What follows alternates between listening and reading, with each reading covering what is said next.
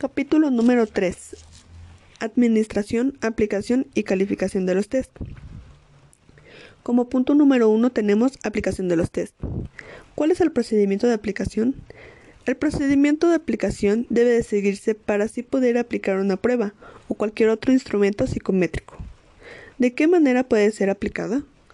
Esta puede ser de manera individual o colectiva, con un tiempo determinado o bien sin este. ¿Qué deberes tiene el examinador antes de la prueba? Debe de tener la programación. El examinador debe de tener en cuenta las actividades que suelen tener los examinados durante esa hora del día. ¿Cuál es el conocimiento informado? En muchos lugares, la aplicación de una prueba de inteligencia o de otro instrumento psicodiagnóstico a un examinado requiere el consentimiento de los padres o del tutor si son menores de edad.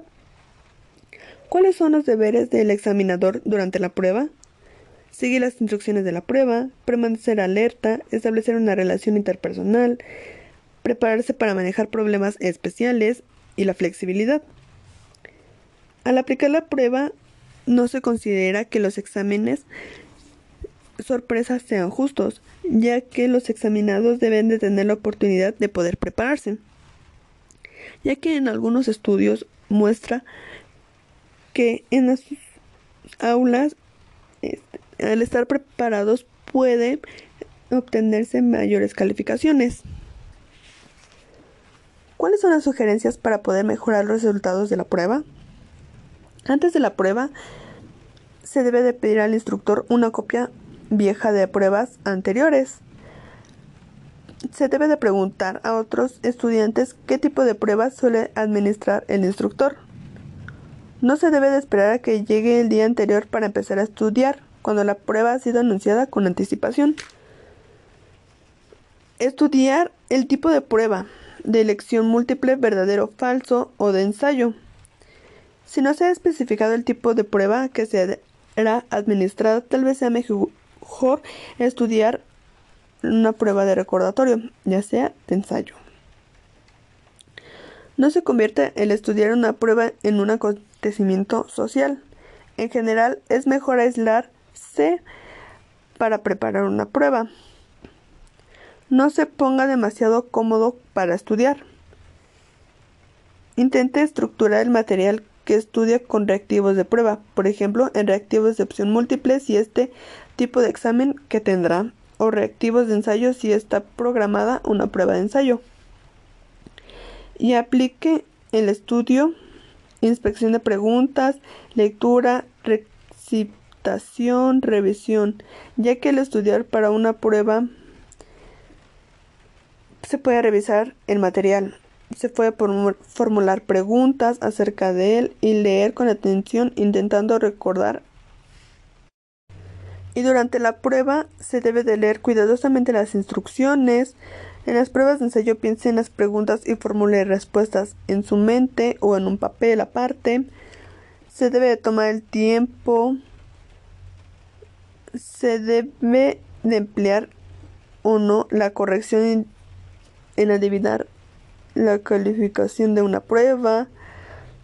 Pase por alto los reactivos más difíciles y regrese a ellos posteriormente y no se apresure a entregar la prueba antes de otros compañeros, ya que se debe de leer y estudiar cuidadosamente, se debe de analizar para que así se pueda obtener una mejor calificación o un mejor resultado.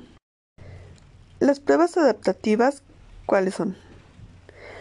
Las pruebas adaptativas o bien a la medida los reactivos específicos aplicados a una persona en particular pueden depender de su capacidad calculada a partir de sus respuestas a reactivos previos. Como punto número 2 tenemos calificación de los test. ¿Cómo se califica la prueba de ensayo?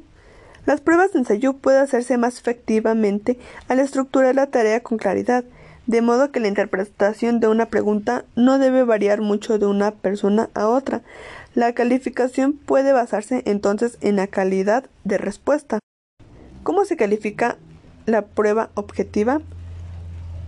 En esta tenemos una ventaja, ya que es más eficiencia y precisión con las que pueden calificarse, mientras quienes evalúan las pruebas de ensayo dedican en general horas para leer las respuestas y revisar su corrección. Un empleado puede calificar una prueba objetiva de manera rápida y sencilla, mediante una plantilla o bien o una máquina. ¿Cómo se califican las pruebas orales? Aunque en estas probablemente ocurran errores al calificar las respuestas orales que escritas, hay formas especiales para poder evaluar un desempeño que mejoran la objetividad de la calificación en pruebas orales, ya que otras maneras de, reducir errores en este tipo de pruebas consisten en presentar atención al diseño de las pruebas, elaborar modelos de las respuestas, preguntas antes de administrar la prueba, se debe de recurrir a varios evaluadores y capacitar a los examinadores para evitar favoritismo, entre otros sesgos. Y por último, calificación y notas. Después de haber administrado y calificado las pruebas, es preciso calificar los resultados, ya que en este caso las pruebas realizadas por el maestro, la evaluación de los resultados en general, se puede implicar asignar letras o notas, ya que la asignación de notas es un proceso bastante subjetivo, ya que no solo de la prueba misma, sino que de las expectativas del evaluador y de las calificaciones obtenidas por otros estudiantes. Las notas en letra implican la evaluación del desempeño académico, ya que mediante la aplicación de diversas pruebas de aprovechamiento a los estudiantes y las calificaciones en otras pruebas de habilidad y la personalidad también mm, pueden requerir de interpretación si se pretende usarlas para ciertos fines como ubicación en puestos o unas clases especiales. Capítulo número 4. Análisis de reactivos y estandarización de pruebas. ¿Qué es un análisis de reactivos? Incluso después sido administrada y calificada una prueba, no siempre es seguro que haya funcionado de una manera bien. Cuando se pilotea una prueba en un principio es posible que surjan varios problemas.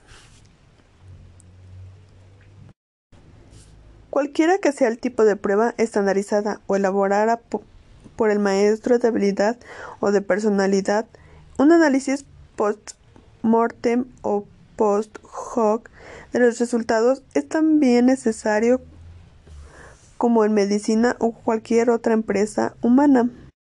¿Cuáles son las pruebas con referencia a criterios y dominio?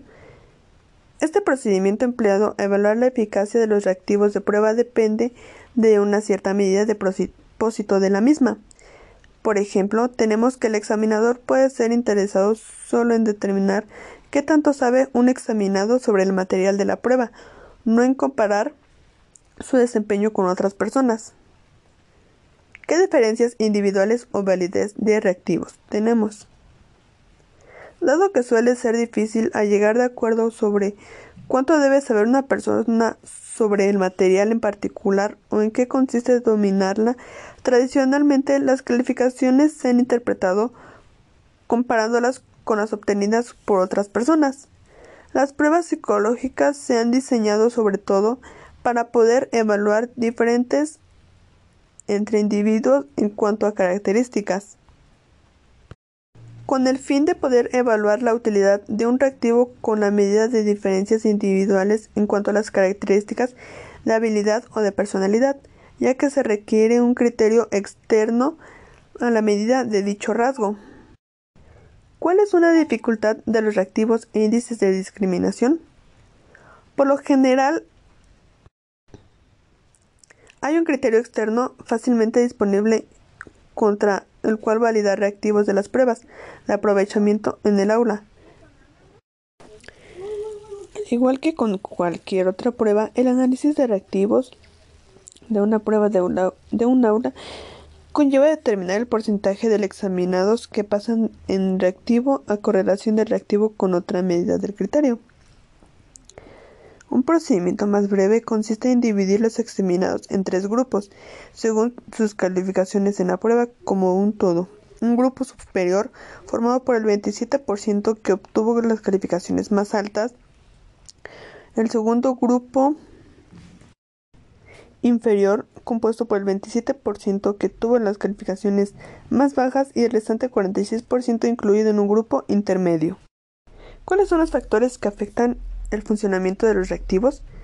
Los resultados de un análisis de reactivos a menudo varían considerablemente dependiendo del grupo específico que se puede someter a una prueba en particular cuando la cantidad de examinado es reducida, ya que en algunos reactivos pueden responderse de manera diferente por hombres y mujeres o por algún grupo étnico, de edad o socioeconómico, en comparación con otro.